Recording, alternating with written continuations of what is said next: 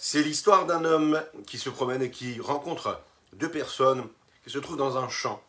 Il y en a un qui creuse et un qui remplit le trou qui a été fait par celui qui creuse. Il s'arrête, il regarde, il regarde, il ne comprend pas. Il va aller voir. Mais qu'est-ce que vous faites? Vous perdez votre temps. Il y en a un qui creuse et l'autre qui rebouche les trous que l'un fait. De leur répondre et de lui répondre. En fait, nous sommes une équipe de trois.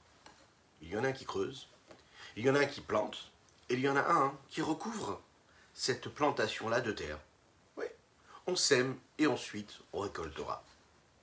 Il leur pose la question, il lui dit, mais, mais le troisième, il n'est pas là aujourd'hui. Oui, oui, en effet, il n'est pas là aujourd'hui. Mais on a décidé de ne pas perdre de temps. Et bien que le troisième n'est pas là, celui qui est responsable de mettre la graine dans la terre, il n'est pas là aujourd'hui, on a quand même décidé de continuer à agir pour ne pas perdre de temps. Vous l'avez compris, c'est important de faire ce que nous faisons en y donnant du sens. Donner un sens à, son existence. C'est ce que nous allons voir aujourd'hui dans notre Tania du jour.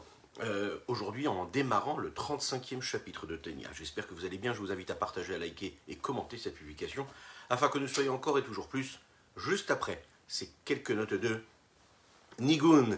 میشه میشه میشه میشه میشه میشه میشه میشه میشه نیخ نصدر میشه میشه میشه میشه میشه میشه میشه میشه میشه نیخ نصدر هیایی میشه نیخ نص هدر مربیم بسیم خم هیایی میشه نیخ نصدر אדר מרבים בשמחה. מי שמי שמי שמי שמי שמי שמי שמי שנכנס אדר. מישה, מישה, מישה, מישה, מישה, מישה, מישה, מישה, מישה, נכנס אדר, איי, איי, איי, מישה נכנס אדר, מרבים בשמחה, איי, איי, איי, מישה נכנס אדר, מרבים, מרבים בשמחה. Boker Tov, les Koulam, infiniment heureux de vous retrouver en cette magnifique matinée que Dieu nous offre sur la terre. J'espère que vous allez bien. Oui, cette histoire de chaque personne qui est là pour un but, qui a un objectif et qui nous permet de vivre des moments privilégiés dans notre existence. comme dans cette petite histoire qu'on vient de raconter, dans notre vie, on est confronté à des situations qui sont semblables. Il y en a un qui creuse et un qui recouvre. Il y a celui qui naît et celui qui s'en va, qui finit sa vie, son existence ici-bas sur Terre. Il y a celui qui vend et il y a celui qui achète chacun son rôle. Il y a celui qui se marie et celui qui décide de passer à autre chose. Il y a celui qui gagne et celui qui perd. Il y a celui qui rentre et celui qui sort. On est tous très très très occupés, préoccupés par notre quotidien. Et on court, on court après cette vie-là qui, a priori, pourrait, si on n'y donne pas du sens, nous filer entre les doigts comme nous avons l'habitude de le dire. Il faut du sens. Il faut qu'il y ait du sens à creuser et il y ait du sens à recouvrir. C'est vraiment ce que, nous ce, que, ce que nous vivons, nous, dans la vie de tous les jours. Alors, dans ce que nous faisons, nous, devons y euh, mettre, euh, y, installer du sens, de la consistance, de la chair. Sinon, quand ça n'a pas de sens, alors on peut faire, on peut agir, et ça n'a pas de but, et ça ne sert à rien. Et donc, quand nous agissons sans une raison bien profonde eh bien, ce qui se passe, c'est que dès qu'il y a un petit vent contraire, dès qu'il y a un raz de marée, qu'est-ce qui se passe? Eh bien, on se sauve. Ou bien on va se noyer, ou bien on va se sauver. Mais un juif ne se sauve pas. Un juif, il fait face, il fait front avec la situation et il agit en conséquence. Mais pour cela, il faut donner de la valeur, il faut donner un sens à chaque chose.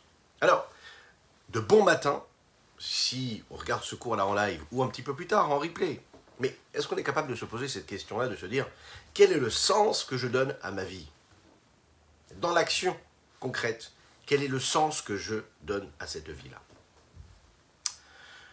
Alors, il y a différentes réponses, si ça peut vous aider. Il y a ceux qui vont vous dire, bien le sens que je donne à mon existence, c'est que je veux profiter de chaque moment, je veux être heureux, je veux être joyeux, je veux profiter de tout ce que la vie peut m'offrir. Donc dans chaque situation, je vais chercher à savoir comment est-ce que je peux tirer profit de ce moment précis? Je cherche les plaisirs. Il y a celui qui va dire non, moi, ce que je préfère dans la vie, c'est la capacité que l'on me donne de créer, de bâtir, de construire, de faire des choses, des grandes choses. Moi, pour moi, c'est ça qui me plaît dans la vie, c'est cette chance-là, cette occasion que, qu'on, donne à chacune et chacun d'agir, de faire, de bâtir. Il y a d'autres personnes qui vont vous dire, non, moi, ce qui m'intéresse dans cette existence, c'est d'avoir des volontés et de matérialiser ces volontés-là, de les accomplir, de pouvoir faire ce que je veux quand je veux. Il y a d'autres personnes qui vont dire non, pas du tout. Moi, j'ai l'impression de me réaliser parce que je vais agir pour l'autre. Voilà. À chaque fois que je sens que je fais quelque chose pour quelqu'un d'autre, alors à ce moment-là, je donne du sens à mon existence. Il faut quand même savoir une chose, que chacune et chacun d'entre nous, nous avons notre façon de donner un sens à notre existence. Parfois, on peut passer de longues années, une vie entière, à chercher un sens à notre existence. Parfois, on ne se rend même pas compte que tout ce que nous faisons dans notre vie, c'est déjà le sens qu'on doit donner à notre existence. On est souvent confronté à ce doute, à cette remise en question, qui nous fait penser que l'objectif, que le sens, que la consistance de cette existence se trouve ailleurs, persuadé que ça se passe toujours de l'autre côté, que c'est jamais ce qu'on est en train de vivre au moment précis. Pour vraiment comprendre là où se trouve la vérité, et à quoi on doit euh, s'atteler, c'est se rappeler qu'est-ce qu'Akadosh Baruch puisque c'est notre repère essentiel. Qu'est-ce que Dieu attend de nous Ce Créateur qui nous a créés avec cette possibilité de volonté, cette possibilité d'action, qu'est-ce qu'il attend de nous? Dès l'instant où on est capable de répondre à cette question, on peut bien sûr donner un sens à notre existence, de manière beaucoup plus facile. Nous étudions aujourd'hui pour la réfoua de Avraham Nissim ben Sultana, que de jours lui envoie une guérison totale et complète. Je compte sur vos, euh, sur vos, sur chez le N'hésitez pas, si vous êtes à la maison, si vous êtes avec les enfants en voiture, si vous êtes au travail, si vous regardez ce cours le soir, peu importe où vous êtes. Alors on nous a dit comme ça hein, qu'on nous écoutait à San Diego. Vous imaginez On nous a dit aussi également qu'on nous écoutait Las Vegas. Il y a des francophones, Baruch Hashem. Donc on leur fait un grand coucou. J'imagine qu'ils regarder le cours un petit peu plus tard, en replay. Donc là où vous êtes, faites cette défi-là de Rifouachéla pour Abraham Nissim Ben Sultana. Et bien sûr, il ne faut pas l'oublier à tous nos frères juifs qui se trouvent en Ukraine et qui vivent des moments terriblement difficiles. Qu'Hachem, Bezrat Hashem nous envoie le Mashiach, donc on n'est pas du tout à se soucier de quelconque besoin matériel et physique, puisqu'on sera libéré parce qu'on sera dans la délivrance la plus totale, celle qu'Akadosh Baruch doit nous envoyer, qu'on doit exiger de Dieu. Pour cela, on étudie cette racidoute qui va nous rapprocher, un petit peu plus de cette nouvelle Torah que Dieu va nous dévoiler, euh, qui mitient cette Torah. Bezrat Hashem, quand Mashiach reviendra, et nous avons la chance d'avoir un aperçu de cette Torah, la Torah Tachasidut, qui est les, ce petit euh, aperçu là de cette Torah qu'il y aura quand Mashiach arrivera, Bezrat Hashem, très rapidement. Les fois chez là pour Avraham Nissim Ben, Sultana donc.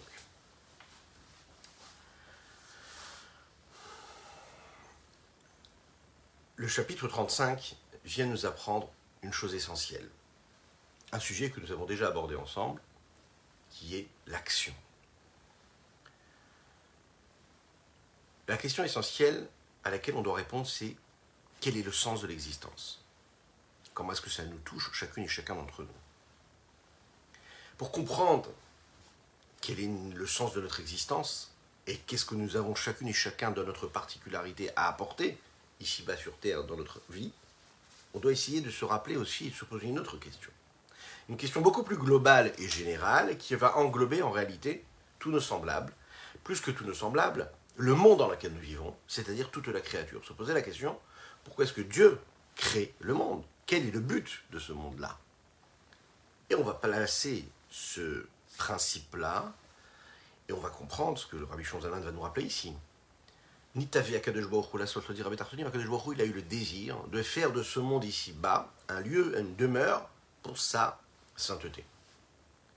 Partant de ce postulat, on peut comprendre quelles sont les conséquences qui vont, qui vont être euh, euh, euh, mis en mouvement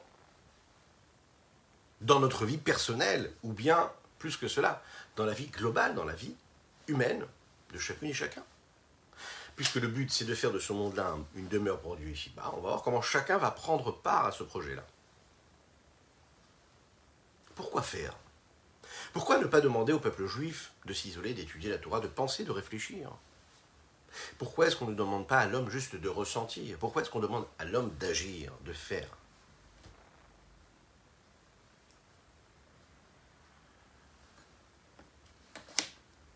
Comprendre quel est le sens de l'existence, c'est une question que l'on se pose à chaque fois qu'on veut faire quelque chose dans notre vie. À chaque fois qu'on a un projet, on a besoin d'avoir un objectif, d'avoir un but. Une fois qu'on a un objectif et qu'on a un but, on a besoin de définir la vision que nous avons. Et à ce moment-là, on va décider qu'est-ce qui est utile, qu'est-ce qui ne l'est pas. Qu'est-ce qui est essentiel dans ce que nous allons faire qui nous permettra d'atteindre cet objectif et qu'est-ce qui est beaucoup plus insignifiant. On va vraiment fixer euh, ce qu'on appelle un ordre de priorité qui va mettre en route tout un processus qui va créer des intermédiaires, qui va créer des moyens qui vont nous permettre d'atteindre cet objectif. On doit donc, chacune et chacun d'entre nous, connaître notre objectif savoir quel est le but à atteindre, quelle est la destination vers laquelle on doit se diriger. Dans notre vie, il doit y avoir une destination, il doit y avoir un objectif. On ne peut pas se laisser comme ça aller, ou sinon, on n'arrivera jamais à la bonne destination. Pour créer, construire et bâtir un ordre de priorité, il faut déjà savoir définir quel est l'objectif. il ne faut pas se tromper. Il y a le but à atteindre et les moyens qui nous permettent d'atteindre ce but. La personne qui est bien capable de définir quel est le but à atteindre, alors à ce moment-là, elle passera plus de temps à trouver des moyens qui nous permettront d'atteindre ce but-là que de transformer les moyens en un but. Celui qui ne connaît pas son but, il peut parfois passer sa vie à s'investir dans le moyen sans atteindre son but. Il va faire de ses moyens et des intermédiaires, de ce que Dieu lui a donné dans ses mains, il va, va les rendre comme étant des buts en soi, alors qu'il n'était juste là que pour l'aider à atteindre son objectif.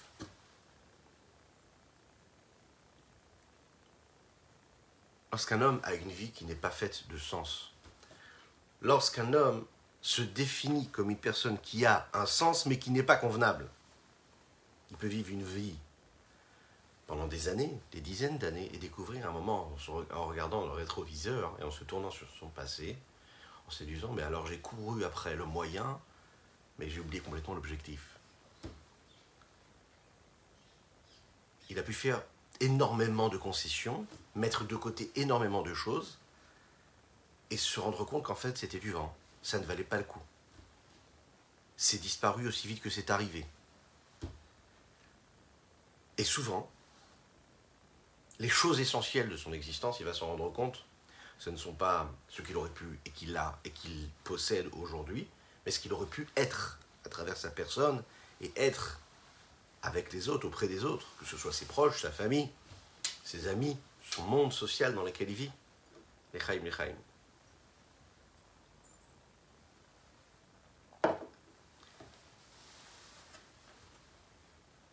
Un temps privilégié. On est tous à la, recherche pardon, de ces temps privilégiés on va pouvoir donner de la qualité à notre vie, à notre temps, à ce temps qui passe. On fait énormément de choses, mais toutes ces choses-là que nous faisons, souvent, elles sont beaucoup moins importantes que ce que nous voulons vraiment faire. Elles sont annexes. Et toutes ces choses annexes que nous faisons, qui tournent autour de ce que nous voulons vraiment faire ou vivre, souvent elles prennent le pas. Peut se poser des questions dans notre vie à chacun et chacune que ce soit dans le couple, que ce soit dans l'éducation des enfants, dans la vie de tous les jours. Il faut aller faire les courses. On n'aime pas faire les courses, puisque les courses, elles sont là pourquoi Pour nous permettre d'avoir de quoi consommer. Mais notre but à nous, c'est de consommer, c'est pas de faire les courses. Amener les enfants, prendre la voiture, prendre le métro, les emmener à droite, les emmener à gauche, les ramener, les ramener des heures entières, ça nous paraît complètement insignifiant. On se dit, mais je perds mon temps. Je perds mon temps. Ouais, bon. par exemple, des choses qui peuvent nous paraître une perte de temps, mais qui, qui n'en sont pas du tout, c'est prendre du temps pour raconter une petite histoire à son enfant. Ça demande énormément de force. Une personne normale qui a travaillé toute la journée, qui a eu ses occupations, qui doit se poser pour aller raconter une histoire à son enfant, quelque chose qui demande beaucoup, beaucoup d'énergie. Ok. Et pourtant, quand elle le fait, elle comprend qu'elle a fait quelque chose de très grand, de très, très fort. Ça paraît insignifiant, mais c'est quelque chose de très fort qui va être, euh, qui va avoir un impact phénoménal sur la vie de l'enfant. C'est un moment privilégié qui va créer. Écouter son enfant parler. Il y a des choses qui peuvent paraître complètement insignifiantes. C'est nettoyer, par exemple, le sol. Ah, on se dit c'est totalement banal. Qu'est-ce que ça va m'apporter dans ma vie de tous les jours? Moi, ce que j'ai envie, c'est d'être le patron d'une grande société, de racheter mon concurrent. Je vais prendre le balai quand je suis chez moi, je vais nettoyer un peu la salle à manger. Ça me paraît totalement insignifiant. Comment est-ce qu'on peut placer l'importance et le sens qu'on doit donner à chaque chose? Bokertov à ceux qui nous rejoignent. Alors, bien sûr que toutes ces actions-là dont, nous parlons, a priori, ne sont pas des moments de vie qui ont euh, une résonance intellectuelle ou même émotionnelle et un impact vraiment grand. À nos yeux, ça nous paraît insignifiant. Mais comprendre que quand on va écouter un enfant, comprendre que quand on va sourire à un enfant, comprendre que raconter une petite histoire comme nous l'avons dit, comprendre que parfois juste descendre les ordures chez soi à la maison, ça peut avoir une influence phénoménale sur, sur, la tranquillité d'esprit de son épouse. Ok? Comprendre que d'aller faire telle et telle course qui sont un problème, une épreuve pour le conjoint et de le faire à sa place par exemple, ça peut transformer l'existence de la personne. À ce moment-là, ça peut lui donner de la légèreté, de la tranquillité. Ce sont des actions qui sont techniques, des actes concrets, qui a priori ne sont pas considérés comme des moments privilégiés de l'existence. La preuve, c'est que si notre personne le faisait à notre place, on serait très heureux. Donc le privilège que nous donnons, nous donnons à ce moment-là, la qualité que nous donnons à ce moment-là, est-ce que c'est un bon moment ou pas, s'exprime à travers l'intention que nous y mettons et la volonté que nous y mettons. Lorsqu'on met sur une balance, d'accord, face à nos émotions, face à nos sentiments, eh bien les émotions sont considérées comme des éléments qui sont considérés comme des moments de privilège, privilège pardon. Quand je peux ressentir quelque chose, alors c'est un moment de privilège. Quand je ne ressens pas, quand ça m'a l'air technique, quand ça m'a l'air juste comme ça pour rien, alors à ce moment-là, je vais me rendre compte que ça n'a pas de privilège, c'est pas un privilège de prendre mes enfants, de les amener à l'école, je vais me dire, non, le but c'est quoi? C'est que j'aille travailler, que ce soit l'homme, que ce soit la femme, peu importe, que je puisse payer par exemple l'école à mes enfants. Mais de prendre les enfants, de les mettre dans la voiture, et de faire de longues, longues, longues minutes, ou parfois des heures, dans les embouteillages parisiens ou autres, pour emmener mon enfant à l'école, j'ai l'impression de perdre du temps. J'ai l'impression d'être un taxi. Oui ou pas? Est-ce que vraiment je suis un taxi si j'amène mes enfants à l'école? Ou est-ce que ça peut être aussi ça un moment de privilège? Est-ce que de se dire que tous les jours passer deux heures dans une voiture pour accompagner ses enfants à l'école, ou passer deux heures pour aller travailler, ou pour aller étudier la Torah, ou pour aller faire sa là est-ce que c'est considéré comme un moment privilégié ou pas? Face à des choses qui ont vraiment de l'importance pour moi, face à un moment où je pourrais être tranquillement assis à étudier, est-ce que les moyens, est-ce que les intermédiaires, est-ce que toutes ces actions qui sont autour, elles ont aussi de l'importance? Quel regard je dois avoir sur ces moments-là, qui peuvent paraître insignifiants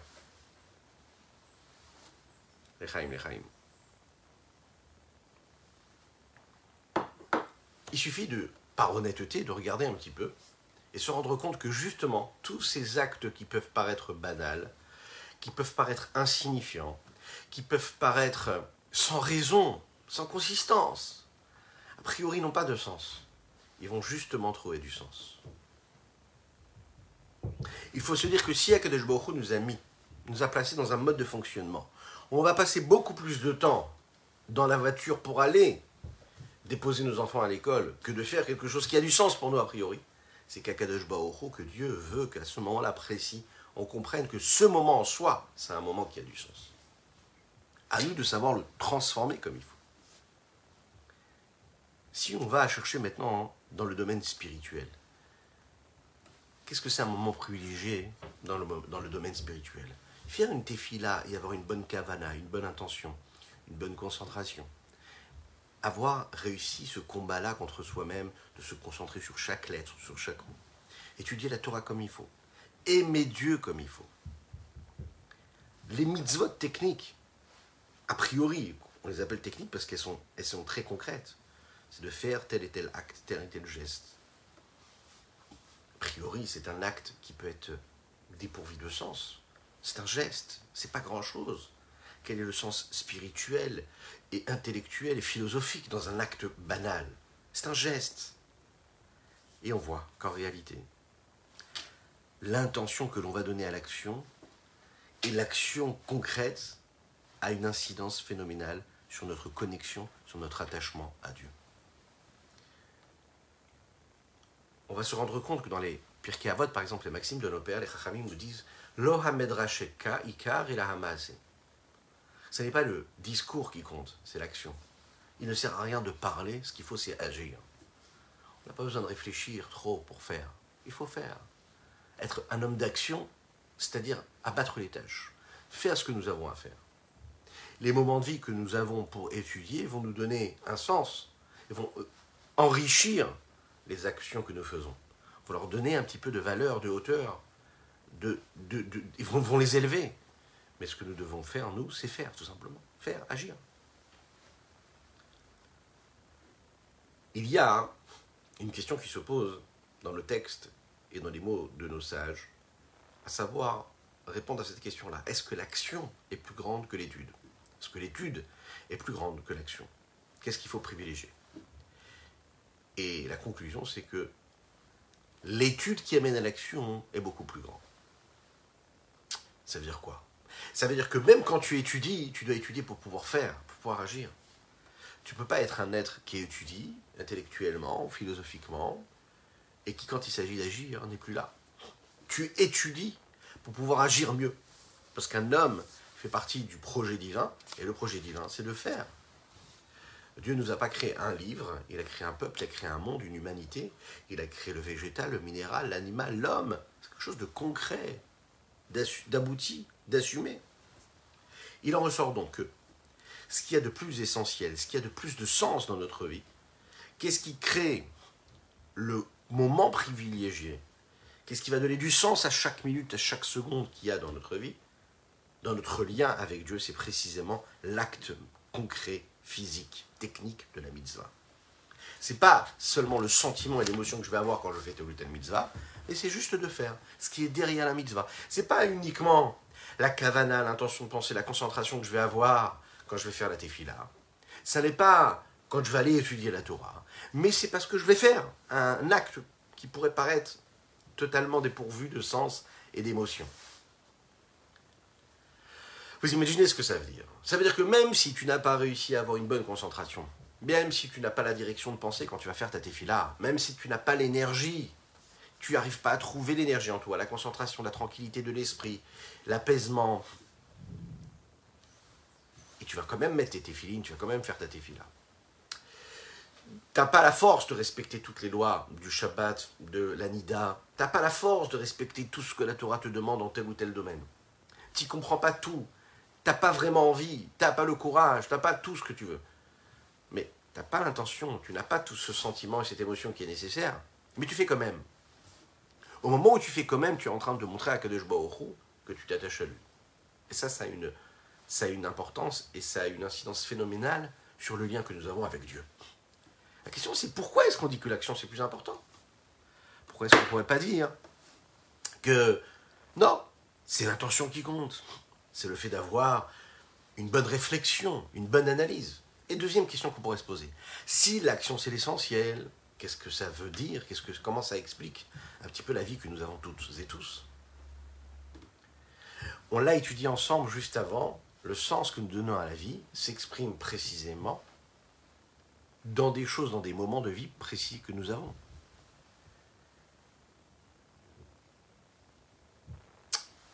Si on va chercher le sens qu'il y a dans chaque acte, et de se dire que chaque mise que je fais, je le fais parce que je veux m'attacher à Dieu, Si je comprends qu'à chaque fois que Dieu m'a demandé de faire telle ou telle chose, de respecter tel ou tel interdit, c'est parce qu'il me demande à travers cela de m'attacher à lui, c'est-à-dire d'apporter plus de sainteté, de lumière divine et d'infini ici-bas, et de rejeter, de repousser tout ce qui est négatif, tout ce qui est source d'impureté.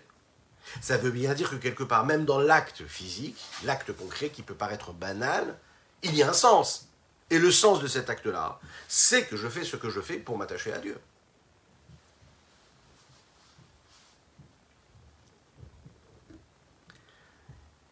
Vous vous souvenez que le Sefer Atania, il est basé sur un verset, c'est ce que nous avons vu dans l'introduction de ce livre-là. C'est un texte qui vient, un verset qui vient du fromage des Varim. C'est proche de toi, c'est tout près de toi. Oui, c'est tout près de toi. C'est tout près de toi, grâce à la bouche que tu as, grâce aux mots que tu vas prononcer. Bilvafra, grâce à ton cœur, Attention, les deux, émotions positives ou négatives, les deux qui vont être enrôlés pour accomplir cette chose-là. Le bon et le mauvais penchant, l'âme divine, l'âme animale. La hasoto de le faire.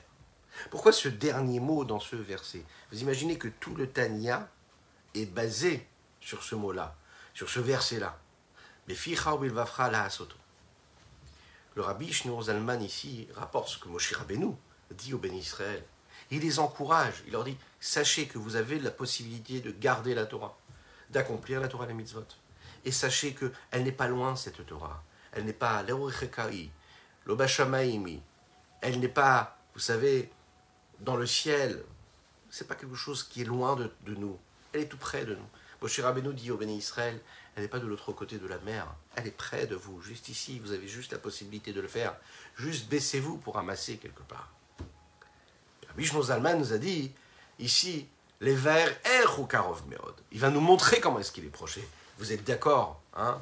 On peut en convenir que Baruch Hashem, grâce à ses cours de Tanya, on comprend un petit peu plus comment Dieu il est tout près de nous. On se sent tout petit, on prend conscience que lui il est très très grand, que nous on est très petits, mais on comprend que tout en étant très très grand et nous très petits, on est quand même proche de lui. Oui.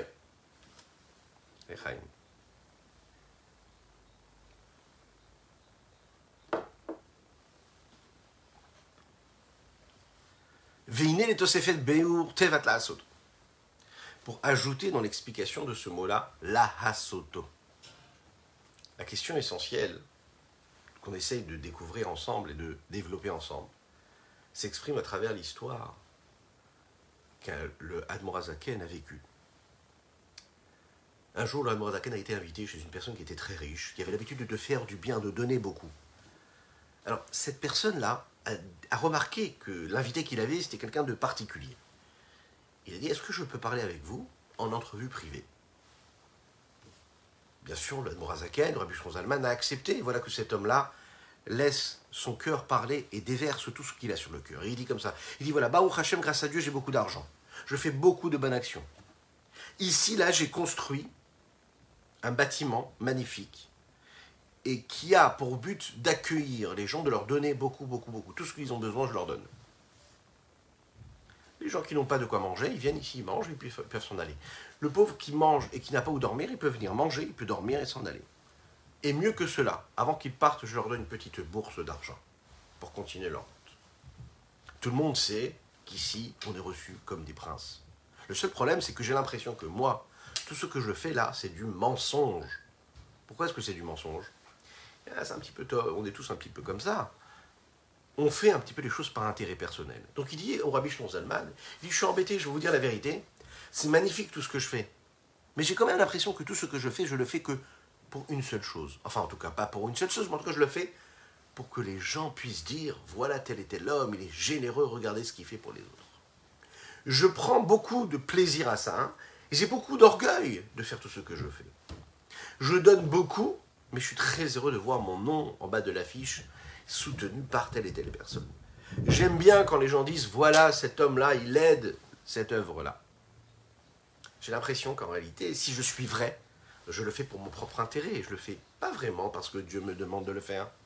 Donc si je prends du plaisir et si j'ai de l'orgueil à cela, c'est que c'est pas bon.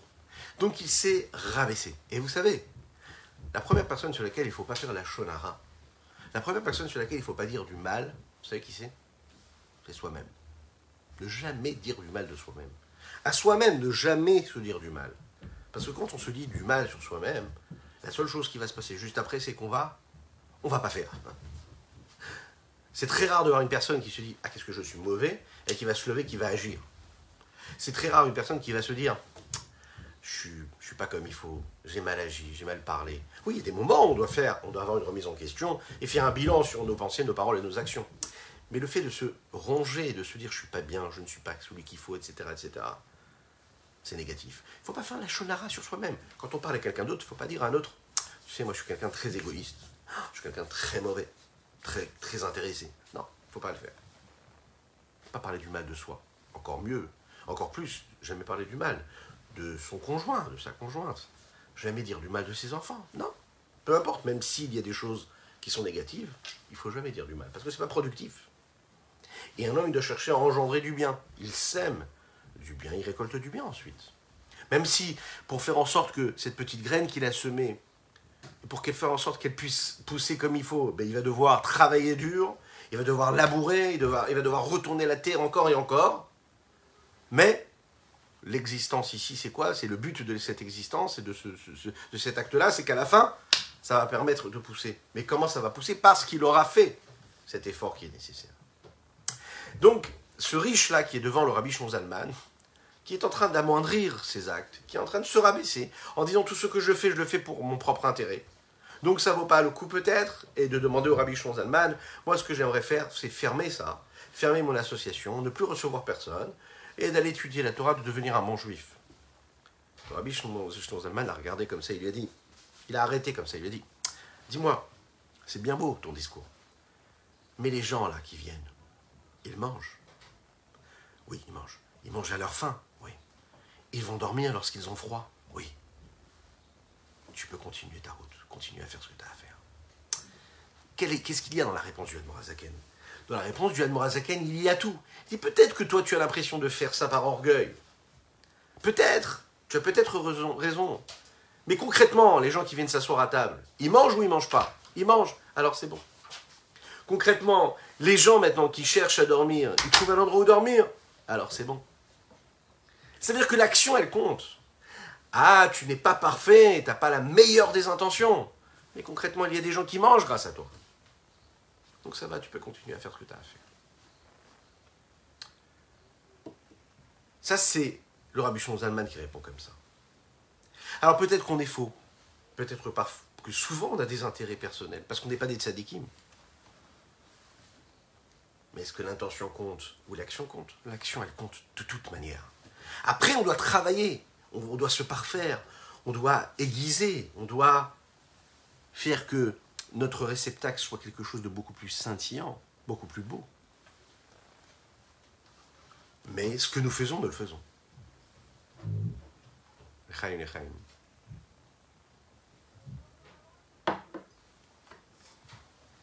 Ce monde dans lequel nous vivons, qui a été créé parce que Dieu il avait une mission, c'était de nous créer, chacune et chacun d'entre nous, avec cette parcelle divine. Elle doit, cette parcelle divine, nous rappeler et nous permettre de poser, nous, cette question-là, de se poser cette question qui est quoi? Qu'est-ce que nous faisons ici? C'est une question à laquelle on peut mettre différents niveaux. La question la plus simple, c'est pourquoi est-ce qu'on est, pourquoi est-ce que nous sommes nés? Ah, c'est un grand sujet philosophique. Pour ceux qui nous regardent maintenant en live, on est tôt le matin ou pas, presque, on est plus tôt. Hein. Il y a déjà beaucoup de choses qui se sont passées. Ceux qui nous regardent en replay, peut-être que leur replay à eux, c'est très tôt. Mais en tout cas, s'imaginer un petit peu se poser, se poser la question pourquoi sommes-nous nés? Ah, C'est pas de se poser la question qu'est-ce qu'on fait là? C'est la question que chaque juif se pose depuis des millénaires. Étant donné qu'on sait que si on a été créé, c'est parce qu'on a la foi en Dieu. Et qu'Akadosh Baruch quand il nous a créés, il nous a mis dans ce monde-là parce qu'il avait une mission. Et que nous avons donc une mission. Et si on a une mission, la seule chose qu'on doit essayer de chercher à faire, c'est comment accomplir cette mission. Comment faire ce que nous avons à faire. Comment utiliser toutes les capacités que Dieu nous a données pour atteindre cet objectif-là. Mais la question, c'est pas pourquoi est-ce que je vis, mais c'est pourquoi Dieu m'a fait vivre ici-bas sur terre. dès l'instant où je suis capable de changer de question, eh bien ma réponse, va changer complètement aussi. Si tu te poses la bonne question, tu ne te dis pas, mais pourquoi est-ce que je suis là? Mais tu te dis, pourquoi est-ce que Dieu m'a fait naître ici-bas sur Terre, à l'endroit où je vis, et qui m'a mis à l'endroit où je vis, dans l'endroit, dans la ville, dans le pays, dans la famille dans laquelle je suis, dans le travail que j'ai, avec ses collègues, avec chaque chose que je vais côtoyer. C'est la vraie question que je dois me poser. C'est pas pourquoi est-ce que je suis ici. C'est pourquoi Dieu m'a mis ici. Pourquoi est-ce que Dieu m'a fait vivre cette épreuve, ce moment de vie, cette étape, ce challenge? Maintenant, imaginez que cette question-là, elle est posée, non pas par chacune et chacun d'entre nous, mais cette question, imaginez qu'elle est posée par chaque créature en réalité. Du minéral, du végétal, de l'animal et de tous les hommes. Imaginez le monde que l'on pourrait avoir. C'est un monde meilleur, c'est un monde beau, un monde de sérénité, de paix, de tranquillité. Pourquoi? Quand est-ce qu'il y a un problème C'est quand l'homme se pose la question de savoir qu'est-ce que ça peut m'apporter Pourquoi est-ce que je vis? Comment est-ce que je peux donner du sens à ma vie? Ça, les problèmes arrivent maintenant à ce moment-là. Parce qu'il y en a un qui va dire, c'est parce que moi je veux ça. Et l'autre, il dit, eh bien, ce qui va donner du sens, c'est que je veux aussi la même chose. Donc tout de suite, il y a la guerre. Hein dans, les petits, dans, les petits, dans les petits cercles comme dans les grands cercles. Jusqu'à mon Dieu. Mais dès l'instant où l'homme se pose notre question, il ne se dit pas comment est-ce que je donne du sens à ma vie, mais quel est le sens que Dieu a voulu me donner? Quel est le sens que Dieu a mis dans ma vie? Qu'est-ce que Dieu attend de moi? Là, ça change tout. Parce que l'autre, je ne le vois pas comme un concurrent. Je le vois comme un collègue. Je le vois comme celui qui va m'aider, moi aussi, à faire ce que j'ai à faire. Parce que lui aussi, il est là pour accomplir la volonté de Dieu. Il est rien, je ne suis rien. On est juste là pour accomplir la volonté de Dieu. Quand je comprends que chaque chose sur terre a un but précis, quand je comprends que la seule chose qui doit m'obséder, c'est de savoir et d'essayer de déceler quel a été l'objectif et l'intention première de Dieu lorsqu'il a créé cet événement, lorsqu'il a créé ce contact avec cette personne, lorsqu'il a créé cet objet, lorsqu'il a créé ce moment de vie, Dieu, qu'est-ce qu'il a attendu de moi? Quand il m'a mis dans cet endroit-là, il m'a fait rencontrer telle ou telle ou telle personne. Qu'est-ce qu'il a voulu m'envoyer comme message? Est-ce que c'est un message de me dire voilà ce que tu as à faire? Est-ce que c'est un message d'encouragement? Est-ce que c'est un message... Il a pourquoi? Ça, c'est une question qui ferait en sorte qu'on vivrait dans un monde magnifique, un monde serein, un monde meilleur, un monde de paix, de tranquillité, parce qu'on convergerait tous vers un même but. Le but n'est pas de faire comme ça un discours peace and love, comme on dit, non. C'est qu'en réalité, toutes les réponses qu'on pourrait trouver à cette question seraient bonnes. Réellement. Notre problème à nous, c'est qu'on se pose la mauvaise question.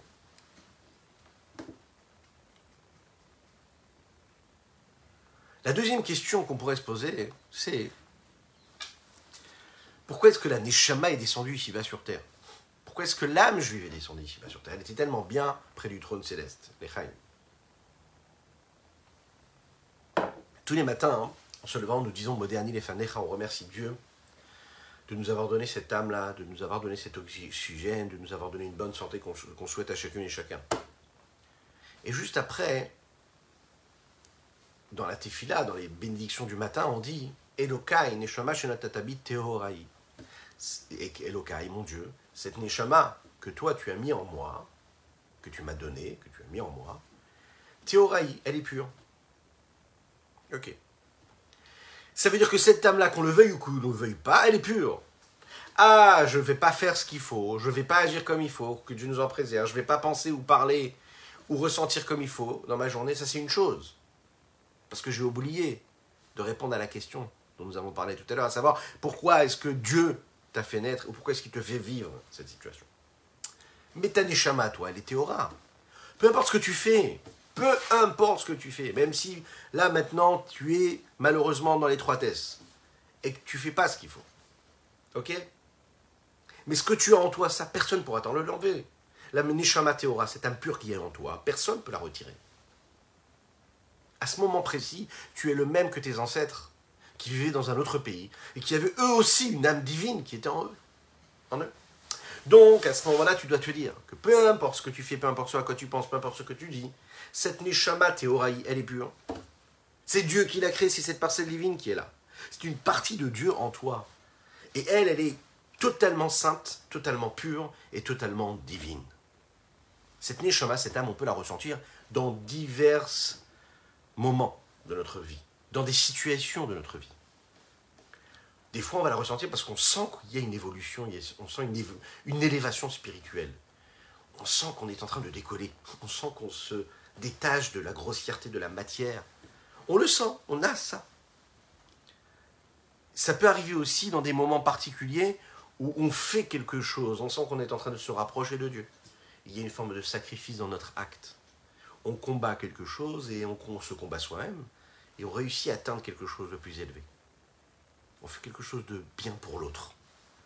On a un sentiment, on a une sensation profonde qui est je sens que Dieu est avec moi. Je sens que j'ai fait bien. Ou bien par exemple, comme ce que nous recherchons depuis tout à l'heure, exprimer et expliquer, définir quel est le sens qu'on donne à l'existence. D'un autre côté, à côté de cette âme divine que nous avons, que nous pouvons ressentir, il y a ce corps, il y a cette âme animale. Il y a tous les besoins existentiels que l'homme a besoin, ces besoins de subsistance. Il a besoin de manger, de boire, de dormir, de se reposer. Il se lève, il sent que son corps n'est plus aussi fort et puissant qu'il ne l'avait avant, qu'il ne l'était avant. Il sent que son corps a besoin de plaisir, a des nécessités, a des obligations. Il sent l'instinct de survie qui est physique, matériel, corporel. Il sent son ego, il sent ses intérêts, qui eux sont centrés et sont dirigés vers son corps et son âme animale, donc autocentrés. La question qu'on devrait se poser chacune et chacun d'entre nous, c'est combien de pourcentage de notre vie peuvent être placés en temps, en énergie, du côté du corps et combien peuvent être placés du côté de l'âme divine? Est-ce qu'on est capable de se poser ces questions-là? Vous pouvez vous fermer les yeux là si vous n'êtes pas en train de conduire et posez-vous cette question-là. Depuis le moment où je vais dormir et que je me lève le matin, depuis le moment où je me lève le matin et au moment où je vais dormir, combien de moments j'ai utilisé pour mon corps et mon âme animale et combien j'en ai utilisé pour mon âme divine pour la sainteté, la pureté, ma connexion à Dieu. Vous savez, pas besoin de beaucoup d'énergie pour trouver une réponse à cette question. Si on est capable de répondre à cette question-là, c'est un exercice qui peut nous transformer complètement, qui met un stop à notre vie et qui nous permet de considérer un petit peu. Et c'est là qu'on se rend compte après qu'on court. Et si, est-ce que vraiment c'est ce que nous voulons faire? Est-ce que c'est ce à quoi nous avons envie de courir? Après, après, après, après quoi nous avons envie de courir? Dans la réponse, on sera capable nous-mêmes de trouver l'énergie qui nous permettra le jour d'après, ben, parfois de transformer un petit peu et de aller de mesurer, essayer de mettre les choses à, niveau au moins, et, parfois même réussir à, à transformer la tendance, à inverser la tendance. Chez la majorité des gens, il faut le savoir, que la majorité du temps que nous utilisons, les énergies que nous utilisons, sont à mettre du côté du corps. Les plaisirs du corps, les intérêts du corps. Les moments où on tombe, les moments où on se relève, sont en relation avec notre corps. Les moments où nous vivons quelque chose de positif ou négatif sont en relation avec notre corps. Souvent, beaucoup plus qu'avec l'esprit. Une petite partie de notre vie Imaginez un petit peu ce que ça veut dire. On l'utilise et on la met du, côté et dans le domaine de l'âme. Maintenant, si on relit le passage que nous disons tous les jours dans les bénédictions du matin. Ça veut dire qu'avant que nous soyons nés, il y avait déjà cette neshama là, cette âme divine qui était présente. Elle s'exprime où ça en nous. Elle est ce que nous sommes.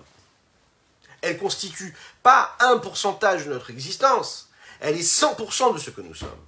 Autrement dit, quand je rencontre mon frère juif, je ne rencontre pas une personne qui malheureusement investit trop de temps pour son corps et ses intérêts personnels, physiques et corporels, mais je rencontre quoi? Une neshama.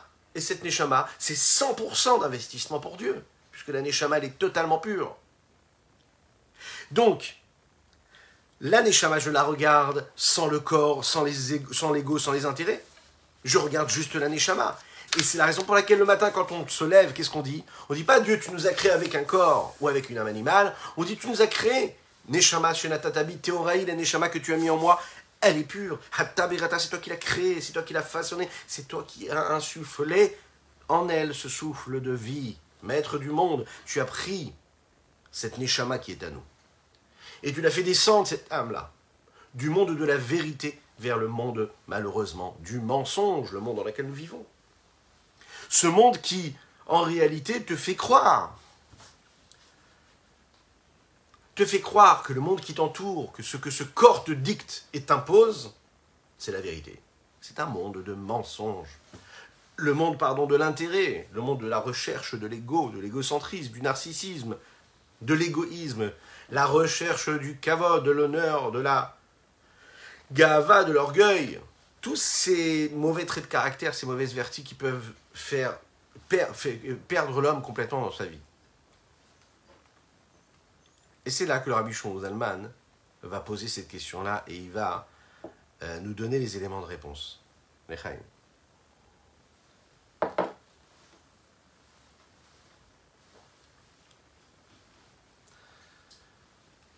Dans les chapitres précédents, nous avons définir quelle était la définition même du Benoni. Vous savez, le Benoni, c'est celui qui est ni tzaddik ni racha, celui vers qui nous tendons tous, à savoir celui qui est dans le combat permanent. À différents niveaux, bien sûr, le Benoni, lui, il tombe jamais, et un homme lambda, bien sûr, tombe aussi. Mais on se rapproche de ce Benoni-là parce que lui est dans le combat, là où le tzaddik n'a plus du tout de combat à faire. Il y a de nombreuses personnes qui essayent et qui font tout pour se parfaire, pour changer, pour se transformer, pour devenir bien, meilleur. Ils comprennent que l'Aneshama qui est descendu ici-bas sur Terre, dans un monde qui est fait d'épreuves, qui est fait de penchants, de mauvais penchants, bons penchants, ils vont essayer au maximum de s'extraire de ces endroits où ils ne devraient pas être, de se, s'enfuir de ce que leur euh, corps leur dicte.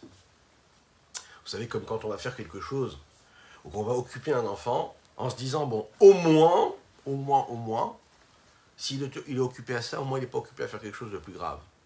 Hein. eh bien, il nous arrive aussi à nous de faire des choses de cette façon-là. On va se dire, ok, je vais aller étudier la Torah, au moins ça m'épargne de, faire, de perdre du temps, de faire une avéra. On va se dire, je vais faire cette mitzvah-là, au moins ça m'épargne de faire quelque chose que je ne devrais pas. Je vais m'investir dans la avodat tefila, c'est-à-dire dans la concentration de la tefila, et je m'épargne de faire telle ou telle chose. Je vais partir de ce postulat que plus je serai investi dans la sainteté, et bien plus je me libère des penchants négatifs qui sont en moi, à tel point que je vais réussir de m'éloigner, à m'éloigner de ces mauvais penchants. Et là, le Admorazaken, Rabbi Shonzalman, va nous apprendre qu'un homme normal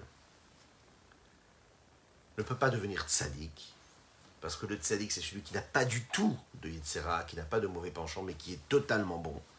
Mais que le Benoni, c'est celui qui se maîtrise, ça veut dire qu'il est capable de se retenir quand il faut se retenir.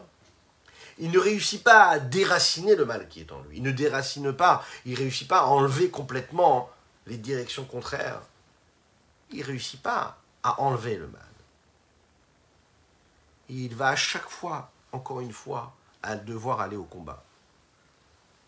Alors bien sûr que ça peut paraître triste et déprimant de se dire qu'on va être toujours comme ça dans le combat, qu'on n'est jamais tranquille. Oui, c'est fatigant de se dire qu'on a toujours à se, battre. Alors vous savez,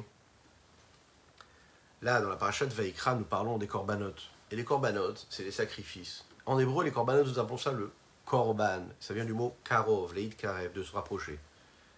Mais le mot korban veut dire aussi karov, veut dire aussi le mot, il y a le mot krave. Et qu'est-ce que c'est krave Krave, c'est un combat une lutte. Le même mot peut vouloir dire le rapprochement, et le même mot veut dire aussi le combat, la lutte.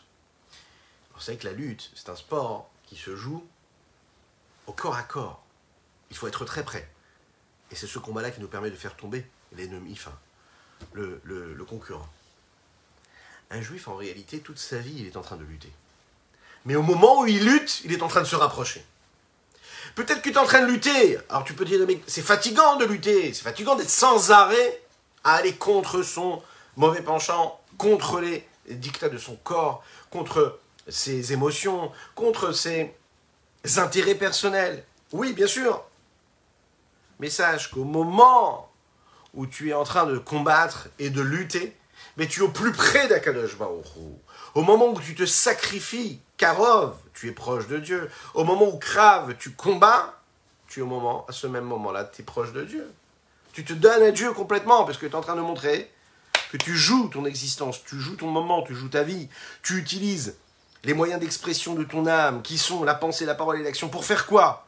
Pour maîtriser l'expression du mal qui est en toi. Pour le maîtriser, le mettre de côté. Tu te dis, je pourrais parler comme ça, je ne vais pas parler comme ça. Tu as combattu, tu as lutté. Tu te dis, j'aurais pu penser à ça, je ne vais pas y penser. Tu t'es dit, je pourrais ne pas faire ça, je le fais quand même. Tu as combattu, tu es en train de lutter, donc tu es proche de Dieu. Et Dieu, ce qu'il veut, c'est qu'on soit proche de lui. C'est notre but. C'est ça le sens que nous donnons à l'existence. Mais pourquoi tout cela? Pourquoi est-ce que Dieu nous a fait descendre? Ici-bas sur terre Regardez les mots du Rabbi Zalman. Vegam David Meat Misère, comprendre aussi. Le peu qu'on puisse comprendre.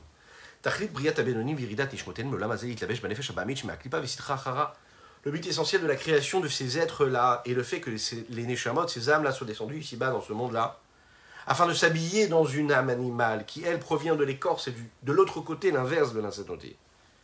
Mais tout en sachant qu'ils pourront jamais la renvoyer, se libérer de cette âme animale toute leur vie. Et réussir à la repousser de cet espace-là qui est le côté gauche du cœur, qui jamais ne s'exprimera. Cette âme animale, Irurim la Moar, afin qu'il n'y ait rien de pensée qui viendrait de cette âme animale vers le cerveau. Pourquoi?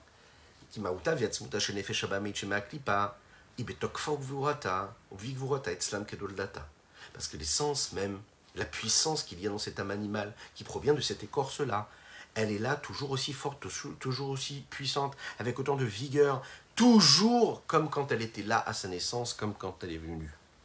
Rak, chez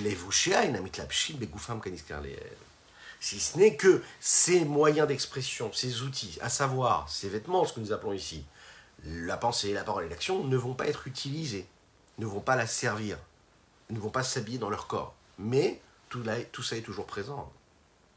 Vim qui est dans ces cas-là. Rabbi Shinozalman me pose la question, dans ces cas-là, pourquoi est-ce qu'on doit souffrir? Pourquoi est-ce que c'est si difficile? Pourquoi est-ce que c'est pas plus simple? Pourquoi est-ce qu'on ne peut pas nous créer tout simplement avec une âme divine et une nécessité de faire de la sainteté, de bâtir un monde de sainteté, de sérénité. Pourquoi est-ce que c'est si compliqué d'arriver à cette tranquillité? Pourquoi est-ce qu'on doit faire naître ces âmes de ces hommes-là, dans ces hommes-là, et faire en sorte qu'ils passent beaucoup de temps à perdre leur temps gratuitement, que Dieu nous en préserve? Les que les mêmes de se battre contre ce mauvais penchant, de ne même pas y arriver. Vous connaissez cette magnifique histoire.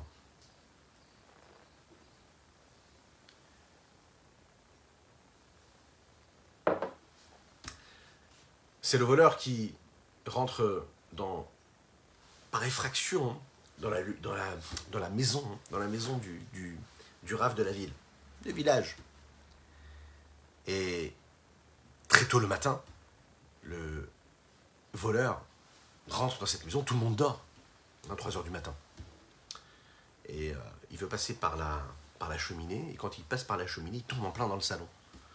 Et là, qu'est-ce qu'il voit en arrivant dans le salon? Il y avait tout simplement le Rav, qui est le propriétaire de cette maison-là, qui étudie la Torah pendant la nuit.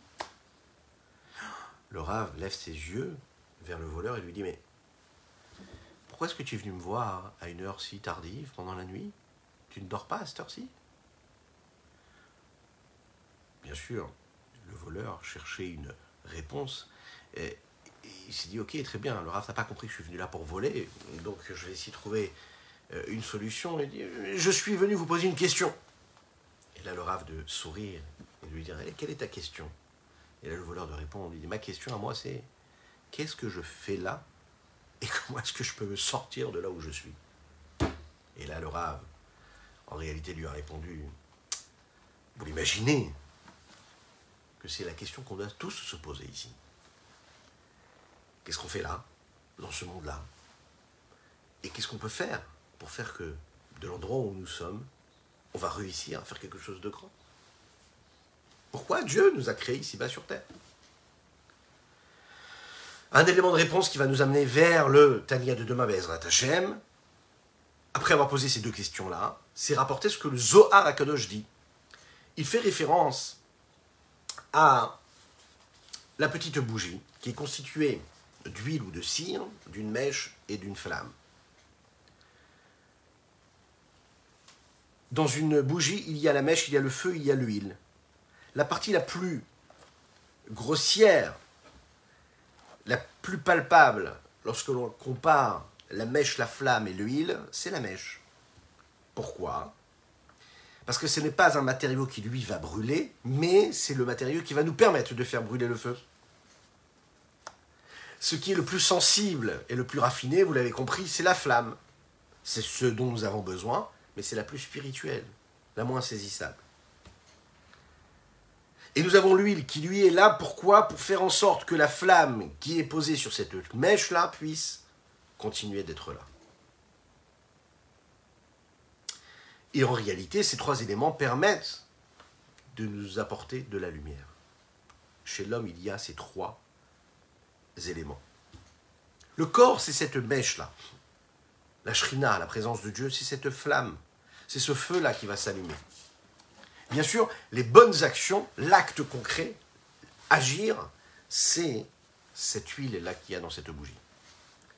Le corps, c'est la partie la plus physique, le plus matériel, le plus grossier qu'il peut y avoir chez un homme. Et a priori, il ne fait pas partie de la lumière de la shrina, de la présence de Dieu. Mais son but à lui, c'est de permettre à la shrina, à l'évidence de Dieu, de se poser. C'est ce qui lui permet d'avoir de la matière qui permettra de faire résider cette shrina ici-bas sur Terre. On l'imagine, la lumière fait référence ici à la présence de Dieu, qui est la partie la plus supérieure. Au, milieu, nous avons l'huile qui, lui, va permettre à cette lumière qui est la shrina de rester, de continuer à rester. Le Zohar nous dit ici que l'homme, quand il agit, quand il accomplit, qu'il fait des mitzvot concrètement, peu importe s'il a la bonne intention ou pas quand il le fait au début, c'est du matériau, c'est quelque chose qui va brûler.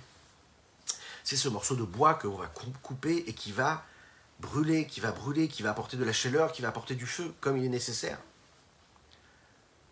Le Zohar à Kadosh nous dit ici que quand un homme agit comme il faut, il est en train de permettre justement la matérialisation et à cette lumière d'Akadosh Baruch de résider ici-bas sur terre. Utei,